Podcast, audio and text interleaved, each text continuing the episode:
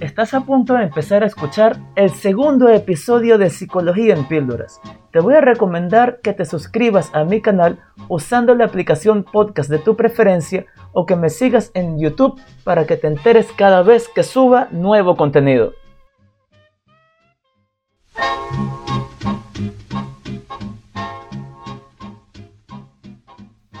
Hace mucho tiempo viviendo en Canadá, voy saliendo de mi casa y había una nevada de estas que solamente se conocen en Canadá. Y cuando estoy en la puerta del edificio, me encuentro con una vecina, una señora bastante mayor, tendría unos 80 y algo de años para aquel momento, y le comento que el día estaba feo. Esta señora me toma de las manos y me dice, yo soy de Polonia soy sobreviviente de la Segunda Guerra Mundial. Fui testigo de cómo asesinaban a toda mi familia y fui torturada y abusada.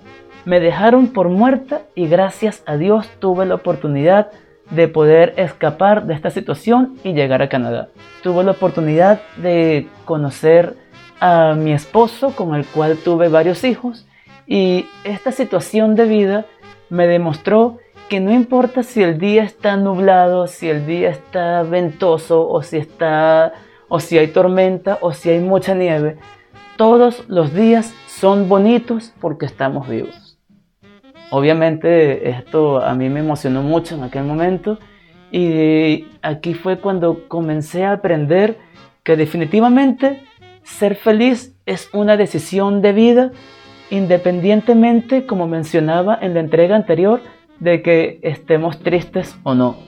Porque sí, es verdad, hay circunstancias que nos pueden hacer sentir tristes. La muerte de un familiar, haber perdido un trabajo, eh, haber tenido un accidente, habernos fracturado un hueso, no sé, cualquier cuestión, porque son miles y millones de circunstancias que nos pueden pasar a todos de cosas negativas que nos hagan sentir tristes. Esto no quiere decir que no seamos felices.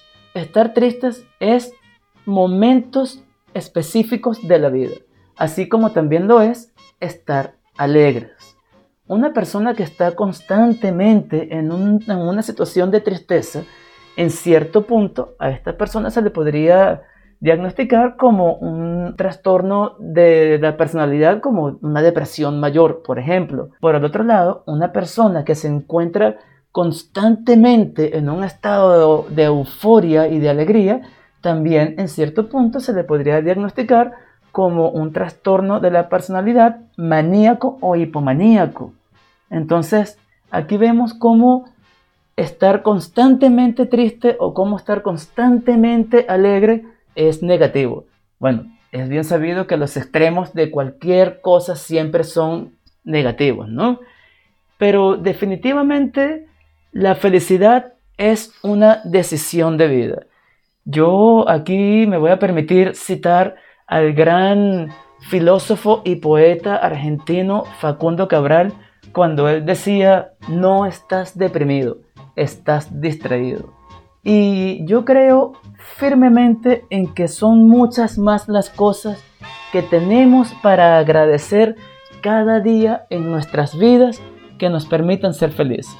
Quiero compartir con ustedes un pequeño ejercicio que nos va a permitir observar cómo de verdad tenemos muchas más cosas que nos pueden hacer felices y muchas son muchas más las cosas que tenemos que agradecer que aquellas que no. Te voy a invitar a que cojas papel y lápiz y todos los días durante 15 días escribas algo de lo cual estás agradecido o agradecido. Por ejemplo, yo hoy puedo escribir estoy agradecido de tener una cama en donde dormir. Y mañana puedo poner que estoy agradecido porque mi perro está sano. Vamos a ver.